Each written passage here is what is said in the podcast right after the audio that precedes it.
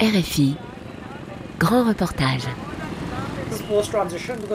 C'est depuis que j'ai fait ma transition. Parce qu'avant ma transition, vous ne pouviez pas savoir, sauf si vous m'employiez, et un mois plus tard, alors vous réaliseriez Oh, ok, cette personne est peut-être un peu efféminée. Les signes évidents étaient mes piercings, mes manières et la façon dont je m'habillais. Mais j'étais toujours un homme selon les critères des gens. Seuls mes proches savaient que j'étais trans. Ce n'était pas comme ça avant, c'est une réalité post-transition. C'est nouveau pour moi, cette exclusion, cette discrimination, donc je suis toujours en train d'apprendre. La question des transgenres s'invite dans l'actualité au Pakistan après la nomination aux Oscars du film Joyland. Le film raconte l'histoire d'un homme marié qui tombe amoureux d'une danseuse de théâtre érotique transsexuelle. La polémique autour de Joyland a mis un coup de projecteur sur la question des transgenres, les Kwajasiras, une expression désignant les personnes intersexuées en ourdou et bénéficiant d'un statut particulier dans la loi pakistanaise mais une communauté qui n'a cessé d'être discriminée et mise au banc de la société. Transgenre, le combat des Kwajasiras au Pakistan, c'est un grand reportage de Sonia Ghezali. Karachi, dans le sud du Pakistan. La circulation est dense dans la mégalopole. À de nombreux carrefours, lorsque les feux sont au rouge, un balai démarre au milieu des pots d'échappement fumants. Des silhouettes masculines engoncées dans des tuniques colorées traditionnelles, bracelets joncs bruyants aux poignets, les yeux fardés, la bouche peinte en rouge, les gestes délicats, la démarche sensuelle, slalom entre les voitures. Les mains jointes devant leur visage, elles implorent les conducteurs. Monsieur, au nom de Dieu, je vous en supplie, donnez-moi de l'argent. Il y aurait entre un demi-million et deux millions de personnes transgenres au Pakistan. Le troisième sexe, au pays des purs, porte le nom de roi. La minorité vit en paria, souvent réduite à la mendicité, à la prostitution ou à la danse. Paras a une trentaine d'années. Elle est une célébrité locale à Karachi. Danseuse, elle vivait jusqu'à peu de ses performances lors de cérémonies de mariage et survivait aussi grâce à la prostitution. Depuis plusieurs semaines, elle a trouvé refuge chez une amie où elle passe ses journées. Sur l'écran de télévision connecté à son téléphone défilent les vidéos de ses récentes représentations. On la voit en tenue traditionnelle rouge et dorée, virevolter au milieu de dizaines d'hommes admiratifs qui lancent des billets au-dessus de sa tête. Ça, c'est mon travail, c'est mon métier, mais je suis sans emploi en ce moment. Je suis assise chez moi à regarder mes propres vidéos. Je me sens mal dans ma peau, je me sens détruite. Paras se cache car un homme la menace de mort. Elle nous montre sur son téléphone portable des extraits de vidéosurveillance provenant des caméras installées à son étage dans l'immeuble qu'elle occupait dans les faubourgs de Karachi. Sur les images, on découvre un homme qui s'acharne à coups de pied sur sa porte d'entrée. Là, c'est ma maison, c'est là où je vivais. C'est cet homme. Il me menace depuis trois ans. J'ai quitté ma maison, je vis chez un ami. Je ne peux pas retourner chez moi à cause de lui. Quelqu'un pourrait me jeter de l'acide au visage ou me couper les cheveux ou me tirer dans les jambes. Il voulait que je sois comme son esclave. Il voulait que je sois disponible lorsqu'il voulait avoir une relation sexuelle avec moi. Quelles que soient ses exigences, je devais accomplir ses fantasmes. Cet homme, explique Paras, est membre d'un parti politique et bénéficie d'une impunité grâce à sa notoriété locale. Elle a déposé trois plaintes, mais il n'y a eu aucune suite.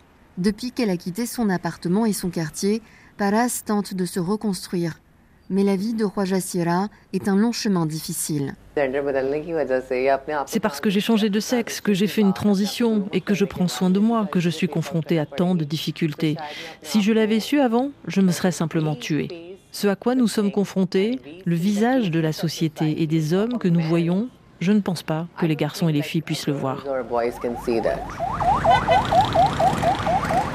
Les transgenres sont régulièrement victimes de violences. Mais Moizawan est une militante transgenre qui s'affiche dans les médias et sur les réseaux sociaux pour défendre la cause des rois Jassiraz. Diplômée de médecine aux États-Unis, elle tente depuis son retour au Pakistan de faire sa vie. Comme Paras, Meroub a échappé au pire et sa vie est compliquée. J'ai été attaquée en 2021, en septembre, par des bilas. Les bilas sont une bande d'hommes qui s'intéressent aux femmes transgenres, mais qui veulent aussi les asservir et les attaquer. C'est un mélange des genres bizarres. Et donc, ils m'ont attaqué.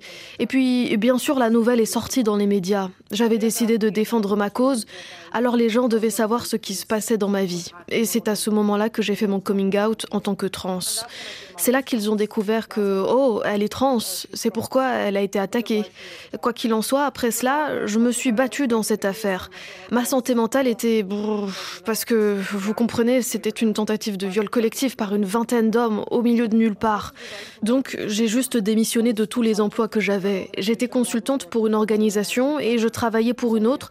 Et je leur ai dit, je suis désolée, je ne peux plus venir. Je me bats dans mon affaire.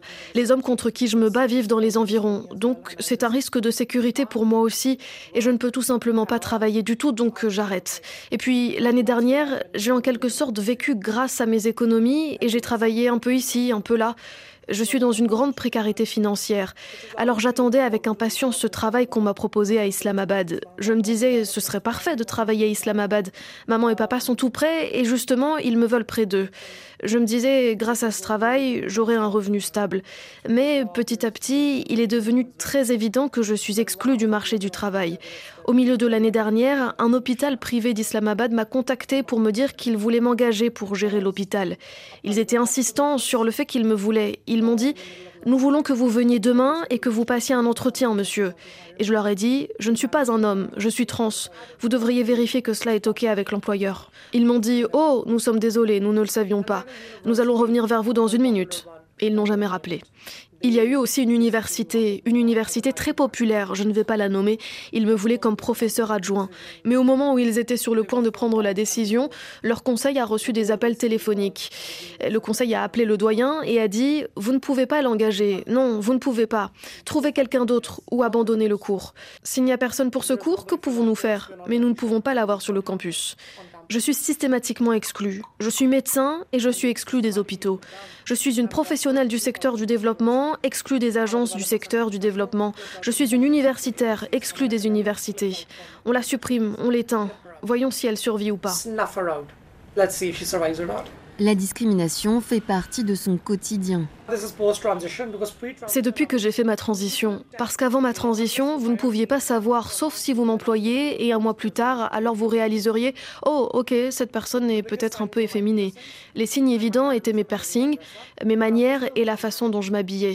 Mais j'étais toujours un homme selon les critères des gens. Seuls mes proches savaient que j'étais trans. Ce n'était pas comme ça avant, c'est une réalité post-transition.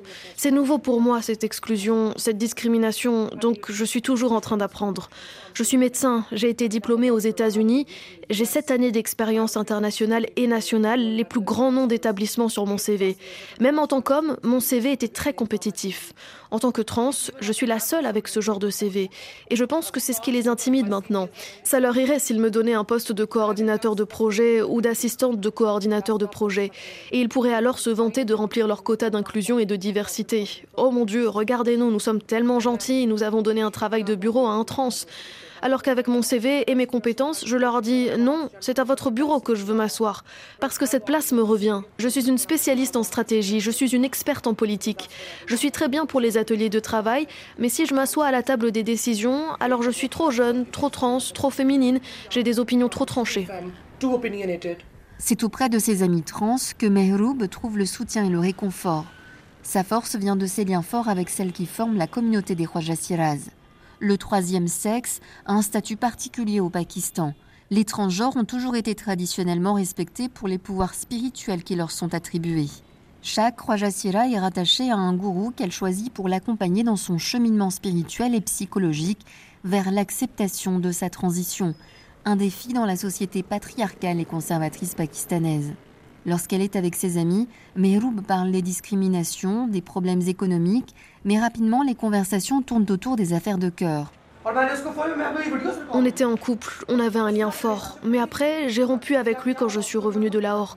Mais la dernière fois que j'ai été à Islamabad, il est venu me voir. On a passé deux nuits ensemble. Je suis liée par le cœur avec lui. C'est que de l'autosatisfaction. Non, lui et moi, nous avons des sentiments d'une autre nature l'un pour l'autre. Notre amour est spirituel. On avait une relation et c'est moi qui ai rompu en décembre dernier. Ça me rappelle une chanson. Je t'aime comme un soufi.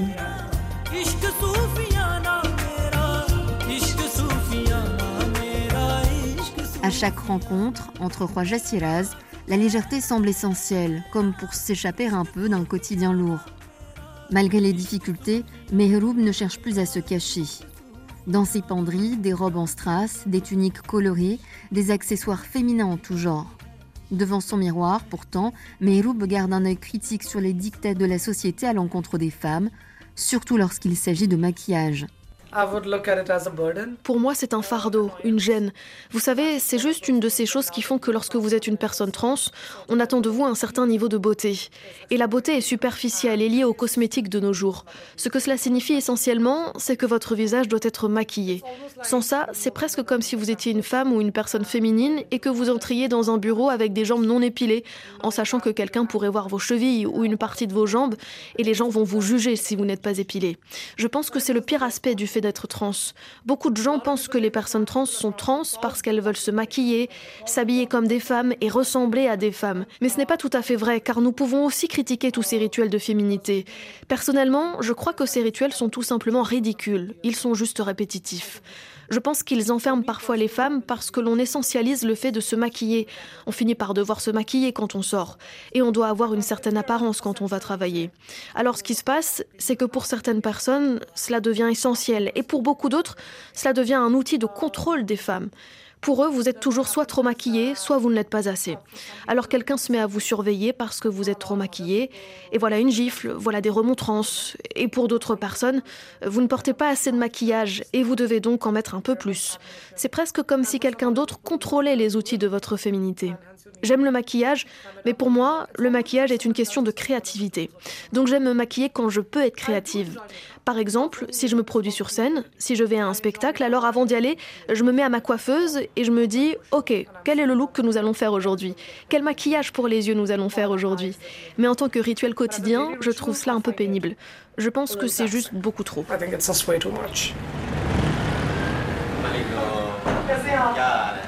Assalamu alaikum, ça va? Vous allez bien? J'ai été assez occupée, tu vas bien? Ouais. Assalamu alaikum, ça va? Mehroub est engagé depuis quelques années dans une association qui vient en aide aux personnes transgenres et qui propose des tests de dépistage du sida et des consultations médicales qu'elle et une autre collègue médecin offrent gratuitement. Nous avons atteint notre objectif de dépistage du VIH chez les transgenres nouvellement enregistrés. Nous nous sommes même rendus dans un certain nombre de nouveaux districts où nous avons inscrit de nouvelles personnes transgenres. Le problème actuel, c'est que nous avons un grand nombre de transgenres que nous n'avons testés qu'une seule fois. Et je pense qu'il est important, plutôt que d'enregistrer de nouveaux membres, de revenir en arrière et de tester à nouveau les anciens. Tu as raison. Dans le cadre des suivis que l'on effectue, nous avons un certain nombre plus élevé de cas de séropositivité. Récemment, lorsque j'ai fait un suivi, trois transgenres qui avaient été testés négatifs auparavant étaient cette fois-ci positifs. Et mes collègues ont eu quatre cas positifs sur les 13 qu'ils ont suivis. C'est un chiffre énorme. Pour les quatre prochains mois, notre stratégie devrait être de tester à nouveau tous les transgenres qui n'ont été testés qu'une seule fois avant les trois derniers mois. L'accès aux soins pour les Rwajassiras est un défi au Pakistan. Discriminées et vivant pour la plupart sous le seuil de pauvreté, elles peinent à accéder aux services d'un médecin. Depuis 2018, le Pakistan bénéficie d'une des lois les plus progressistes au monde pour les personnes transgenres. Elle interdit toutes sortes de discriminations à l'égard des Rwajassiras. Pourtant, elles sont de plus en plus marginalisées. Certains partis politiques religieux remettent même en question l'existence du Transgender Person Act qui permet à chacun de définir son identité comme non-binaire. Le Jamaat e Islami est un parti religieux conservateur qui exige une révision de la loi. Hafiz Nimur Herman est le président du parti à Karachi. Nous nous opposons uniquement aux aspects de la loi qui sont religieusement contraires à notre constitution. Malheureusement, au Pakistan, il y a des gens qui veulent utiliser cette loi pour corrompre la société et la culture de notre pays. Ces personnes font cela uniquement pour satisfaire l'Occident. Cette position est le fer de lance de Maria B, une créatrice de mode pakistanaise. Elle a lancé une campagne contre le Transgender Person Act sur les réseaux sociaux et s'attaque au roi Jassiraz. Elle poste régulièrement ses messages vidéo sur Twitter. Mes chers amis, est-ce que vous entendez souvent ça de nos jours? Oh mon Dieu, vous êtes un tel transphobe. Oh mon Dieu, tu es tellement homophobe. Savez-vous qu'il n'existe pas de terme tel que transphobe ou homophobe dans l'islam? Il n'y a pas de mot pour cela, même en ourdou. C'est un terme de l'Occident, parce qu'être un transgenre est inacceptable en islam. En fait, changer le sexe qu'Allah vous a donné est inacceptable en islam. Alors la prochaine fois que quelqu'un vous dit cela, dites merci, alhamdoulilah. Je suis un musulman et j'ai la chance de suivre le Coran et la Sunna. Maria B s'est associée dans cette campagne avec Julie Khan, une personne transgenre controversée, pour faire campagne. Dans la vidéo que vous allez entendre, elle glousse à ses côtés alors que celle-ci tourne en ridicule le Transgender Person Act. C'est quelque chose qui ne peut pas se produire. Une société ne fonctionne pas comme ça. Moi aussi, parfois, j'ai le sentiment que je suis Superman ou Batman. Parfois, quand je regarde un film de science-fiction, j'ai envie d'être le personnage dans le film. Mais cela ne signifie pas que je dois avoir une carte d'identité qui indique que je suis un alien. Si je commence à dire que je me sens alien depuis que je suis enfant et que je pense que je viens de la planète Mars, cela ne signifie pas que le gouvernement doit me donner une carte d'identité disant que je viens de Mars et que s'il ne le fait pas, je suis victime de discrimination. Cela ne fonctionne pas comme ça. On n'est pas dans une comédie, on parle de la société humaine. Donc on doit rendre les choses plus simples afin que nos familles sachent qui nous sommes. Pourquoi devrais-je avoir une carte d'identité qui indique que mon genre est X et ainsi être exclu de l'arbre généalogique familial? X, autrement ni homme ni femme. Meiroub défend ce droit de se définir autre que binaire. En décembre dernier, elle est l'une des organisatrices de la Murat March, la marche des Khwaja à Karachi. Sur l'estrade, installée dans la rue, elle s'adressait aux participants, micro dans une main, le point levé. Éteignons ce feu de la haine et rejoignez-nous avec ce slogan. Les trans sont réveillés, les trans sont réveillés. Maintenant, nous allons chanter le slogan de la liberté. Tout le monde avec moi. Féminité, vie, liberté. Féminité, vie et liberté. Féminité, vie, liberté. La militante est inquiète. Le climat s'est détérioré, dit-elle. Les transgenres sont encore plus menacés simplement parce que l'extrême droite pakistanaise, la droite islamique, s'inspire beaucoup de l'extrême droite européenne et américaine. Et j'aimerais appeler cela une transphobie importée de l'Occident, car nous n'avons jamais vraiment connu de transphobie à cette échelle au Pakistan auparavant. Nous avons connu la misogynie trans, qui est simplement de la misogynie parce que nous vivons dans une culture patriarcale. Et puis, nous avons eu la transphobie coloniale, que nous avons adoptée parce que les Britanniques nous ont laissé deux lois draconiennes lorsqu'ils nous ont colonisés. Des lois qui visaient spécifiquement les transgenres et les Kwajasiras, la minorité indigène du troisième genre qui existe. Mais à cette échelle politique pure, la transphobie n'a jamais été présente au Pakistan de cette façon organisée. Il y a la violence, il y a eu la violence, il y a eu la phobie, il y a eu la stigmatisation et la discrimination. Mais quand on parlait de ça, les gens disaient c'est mal, ça n'aurait pas dû arriver. Mais maintenant, les gens justifient la violence, ils la soutiennent, ils l'approuvent. Et le pire, c'est que les femmes le font également. Il ne s'agit pas seulement d'hommes qui agissent par misogynie ou par misogynie trans contre les corps trans. Il y a aussi des femmes, des femmes mariées avec des enfants qui se tiennent à leur côté. Maria B, elle-même créatrice de mode, est elle-même victime de misogynie, techniquement parlant, ou bien une bienfaitrice de l'élitisme, car elle a eu quoi Quatre maris, chose impensable pour les autres femmes pakistanaises. Elle est aussi une fumeuse invétérée. Alors pour quelqu'un comme elle, prendre le train de la transphobie et le mener de front, elle absorbe tous les coups. Personne ne lui fait remarquer qu'elle a la tête nue. Personne ne souligne le fait qu'elle est une créatrice de mode ou qu'elle fume beaucoup ou qu'elle brise son foyer et a plusieurs mariages. Pourquoi? Tout simplement parce qu'elle est transphobe.